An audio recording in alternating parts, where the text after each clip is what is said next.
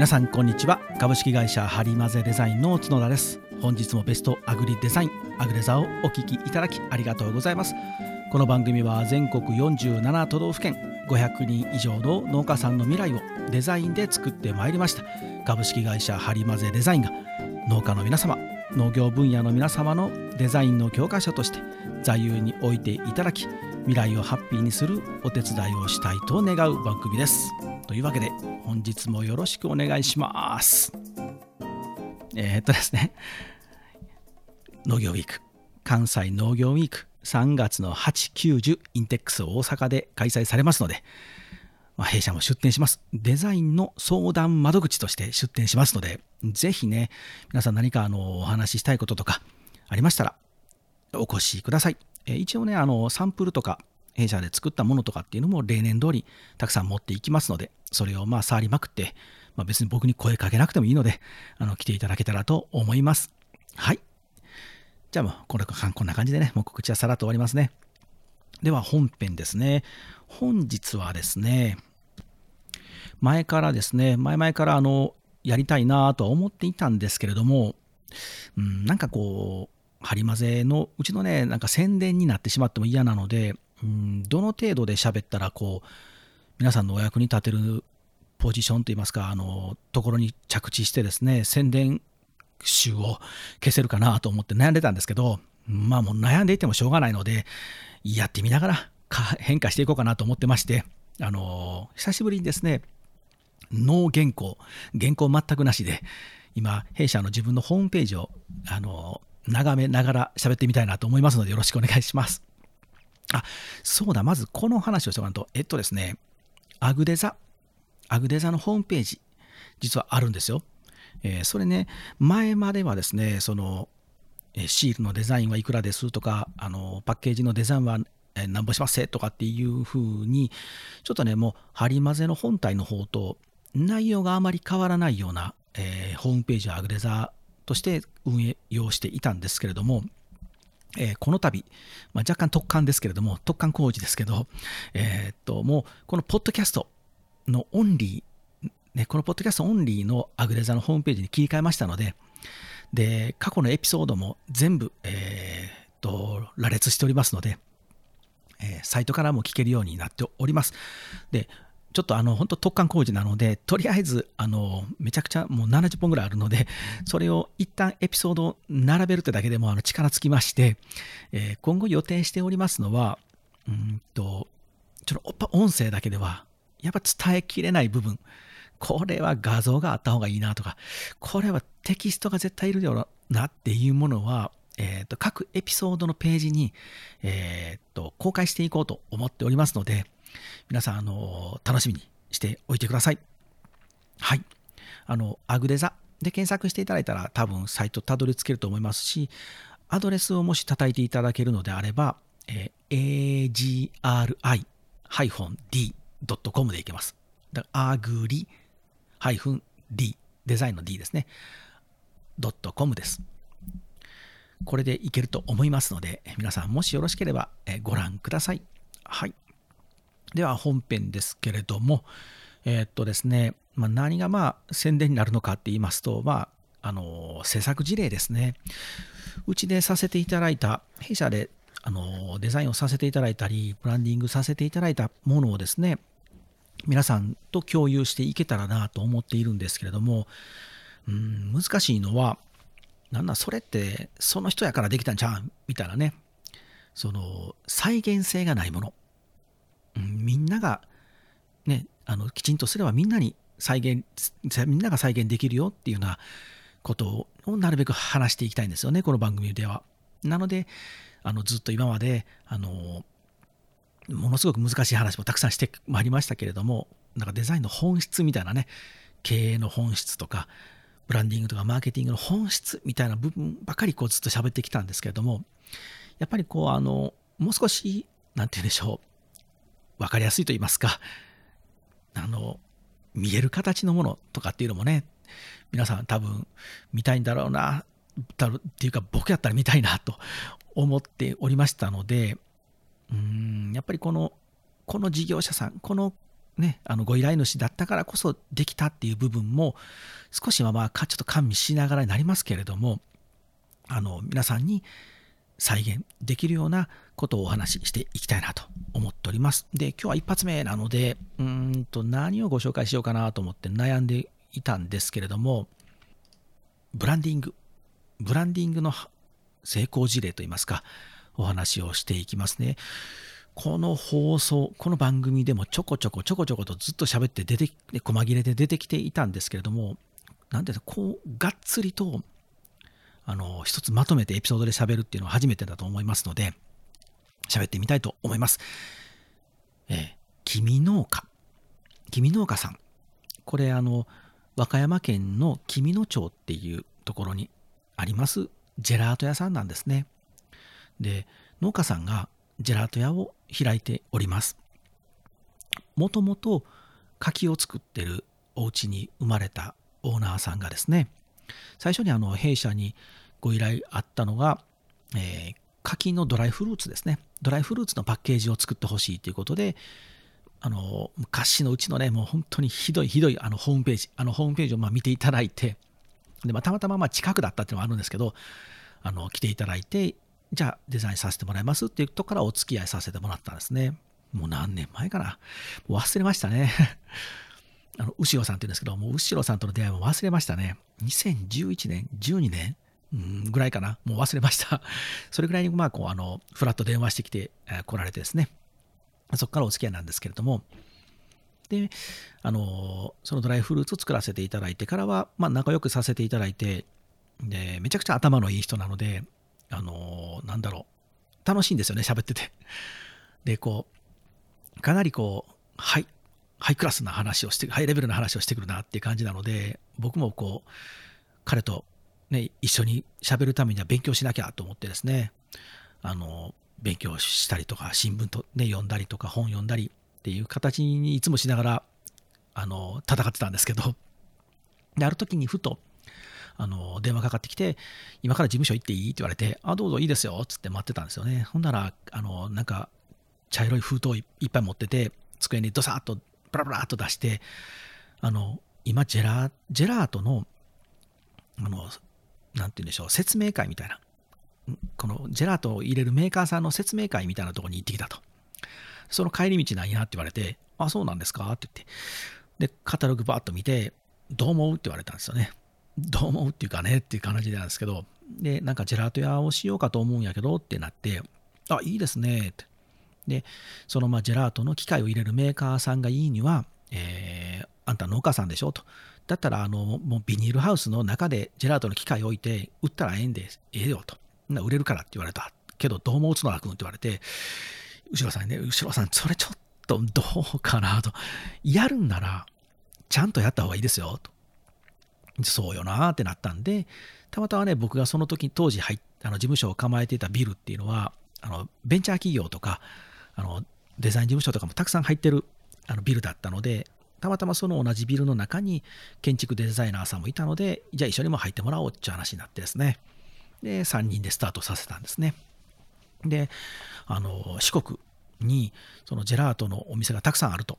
いうことで、そのジェラートのメーカーさんに連れて行っていただいて、何軒も回らせてもらって、でやっぱりね、行く先々のそのジェラート屋さんでテーマが違うんですよ。あ、ここはこんなテーマだなと。あ、ここはこんなテーマだなと。あの売れてますよ。儲かってますよ。人気店ですよっていうところを見せてもらったらどこもかしこもコンセプトをまず一言で言えるんですよね。例えば川の川の横にあるジェラート屋さんとかね。もうここはもう川という川が流れているのでこのロケーションを売りにしてるんですよ。あとは牧場がやってるジェラート屋さんとかね。もうここはもうミルクを売りですよね。であとは雑貨屋さんがやってるジェラート屋さん。ここはもうおしゃれですね。とかね、もうね、ほんとどの店舗も全部一言で言えたので、ああ、これはやっぱりコンセプトをまず一言で言える店を作ろうと思って帰ってきました。で、さあ、いざ自分たちのものを作るとなった時に、最初にその候補地、お店を建てる候補地をね、後ろさん、あの、ここだよって教えてくれたのは、あの、めちゃくちゃ山の中やったんですね。今でこそバイパスが通って行きやすくなりましたけど、まあ、それでも今でもまあまあ山の中なんですけど なので、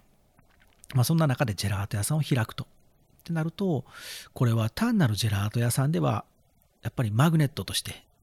ね、弱いと。全然ブラックホールにならないので、やっ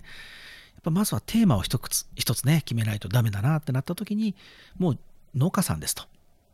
で、なのでもう農家が作るジェラート。つまり、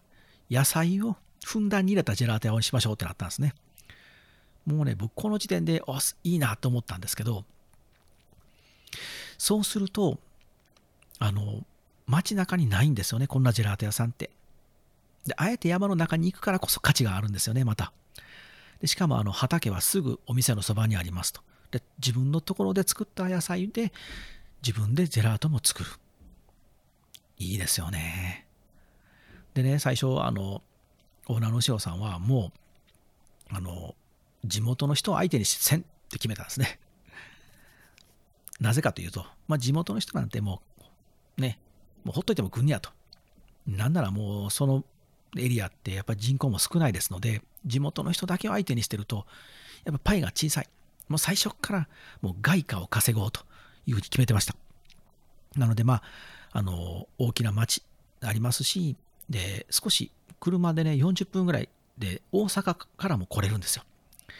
ということは大阪もこれ射程範囲に入るなってなったので、じゃあ大阪から車3、40分飛ばしてわざわざ山の中までジェラートを食べに行きたくなるコンセプトやビジュアル、仕掛けっていうのを徹底的に考えましたね。で、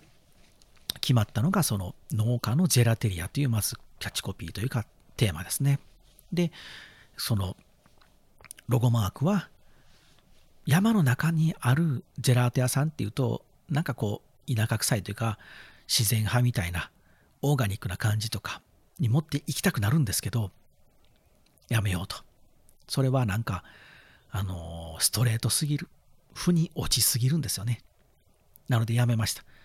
だからといって、超かっちょいい都会すぎてもこれダメだと。このね、落としどころの、いい落としどころを探したんですよね。もうね、自分で言うのもあれですけど、ええー、とこに落ちました。はい。皆さん気になる方、この君農家って検索していただいたら僕のロゴ出てきますので、で、さらにその建築の建物ね、建物のイメージも山の中だからといってこうログハウスにしてみたりとかすると、繰り返しですね、こう、負に落ちすぎるんですよ。だからといって今度都会的なこうガラス張りでキラッキラしたね、シルバーのみたいなことしてしまうと、これ都会すぎて、うん、そうじゃないのよ、考えてあるんですよね。しかもこう、大阪とか都会の人たちからね、に来てもらってファンになってもらおうって計算した時に、そういう都会の人たちが見慣れすぎているものもダメだなと計算したんですね。で、できた建物がこちらです。見えないですね。音声では見えないと。皆さん見てください。あの弊社のホームページで見てください。はい。これがうちのが僕らが作った建物のイメージですね。いやー、でね、もう自分で言うのもあれですけど、あの、爆発しました。もう、オープン早々大人気店。で、またこの、あの、オーナーさんの上手なところって言いますか、まあ、これももう、あの、しょうがないっちゃしょうがないんですけれども、季節の野菜、自分のところで取れる野菜ですから、季節の野菜をジェラートにしているので、あ、今、トウモロコシのジェラート食べたいって言ってもないんですよ。こう夏まで待ってくださいと。かぼちゃのジェラート食べたいって言ってもないんですよね。そうなんですよ。一回来ても全部は味わえないんです。2度3度と繰り返し来ないと全部味わえないんですよね。しかもね、変わったね、ジェラート出すんですよ。もうこの人うまいんですよ、後ろさん。賢いんですよね。もうね、ナスビ出してみたりとかね、エンドウ豆やってみたりとかね、あの、ビーツっていうのもやってみたりとか、もういろんな野菜を入れるんですよね。珍しいんですよ。で、一番、あの、うん、オープン当初からあるのは山椒ですね。この山椒のジェラートはやばいです。ものすごくうま、美味しい。もううまい。僕もね、あの、オープン前からもうずっと打ち合わせの時にちょこちょこちょこちょこ食べさせていただいてたんですけど、うまい。これはうまいですよ。あとは、白ワインと柿のジェラートとかね。おしゃれですよね。でうまいんですよ、もう作り方が。うん、もう本当にあんまり褒めすぎるとまたあれなんであれですけどね本当上手なんですよだからこう珍しいんですよね単なるなんかこう野菜入れましたちとそれこそトウモロコシかぼちゃとかってねそれは大体皆さんスッと思いつくんですけど見たこともない聞いたこともない野菜とかも入れますしなのでもうテレビの取材はひっきりなしですね。その和歌山方和歌山のテレビ局だけじゃなくて関西全部もそうですけどあと全国放送もしょっちゅう来ます。もう本当にあのシーズンになったら必ず来ますね。ありがたいですねこれはね。まああの分かりやすいんですよ。やっぱメディアに捉えやすい。一言で言えるんですよね。農家のジェラテリアです。もうこれだけです。オーナー自身が作った野菜でオーナー自身がジェラートを作りますもうこれだけなんですよねだからこそ人に広がっていくし、どんどんどんどんと反布していくんですね。なので、これもうオープンして何年経つんかなうん、5年、6年、7年ぐらい経つと思うんですけれども、もう未だにあの、なんていうんです休日とか行くと、山の中ですよ。山の中ですけど、行列ができますし、ね、もし皆さん、あのぜひ和歌山に来ることがあれば、あの寄っていただけたら、うん、いいですよ。まあ、そんな君農家なんですけど、でかくなって今、あの、改装してます。あの、なんか建物増幅するらしいですよ。増幅というとなんか言葉汚いですけど、いろいろとなんかあのオーナーはね、地域に根ざしてとかっていうこともいろいろ考え始めましたので、そういうふうになんかちょっとシェアハウスみたいなエリアも作るんかな？あの、2階建てにしてという形で計画立ててるみたいなので、僕もちょっと楽しみなんですけれども、はい。ブランディング。まあ、あまりこう、だらだらと長々また喋っても長くなりますので、一つポイントとして、もうずっと言ってることですけれども、今度繰り返しになるんですけど、一言で言えるかどうか。たったここだけです。たったこれだけがまた一番難しいんですけれども、一言で言えるかどうか。もし今後皆様、あの、何か新しく商品を作るとか、もう今やってる生でも大丈夫ですよ。生の販売していても同じなんですけど、その一つのブランド、そのブランドを一言で説明できるか。で、これからお店を作ろうとか、考えている方は絶対に一言で言えるようにしてください。これ直売所とかでも同じですよ。直売所なんて、前回か前々回ぐらいかな、ちょこっと話しましたけど、本当にあの、もう、ね、今日本中に溢れてるんですよね。どこに行っても直売所があるので、もう、どこで買ったらええかわからんってなってきてるんですよ、消費者は。なので、一言でお店の特徴をちゃんと言えるかどうかもう。飲食なんか絶対言えないとダメですよね。あそこの店ってさ、あれがいいよってこう一言で言えると、ガンガン広がっていくので。はい。というわけで今日はですね、弊社の制作事例、うん、君農家のブランディングをお話ししてみました。まあ、この君農家のお話はまたね、ちょこちょこちょこちょこといろんな角度で出てくると思いますので、はい。またご紹介していきたいと思います。では皆さん、また次回お会いしましょう。はい、さよなら。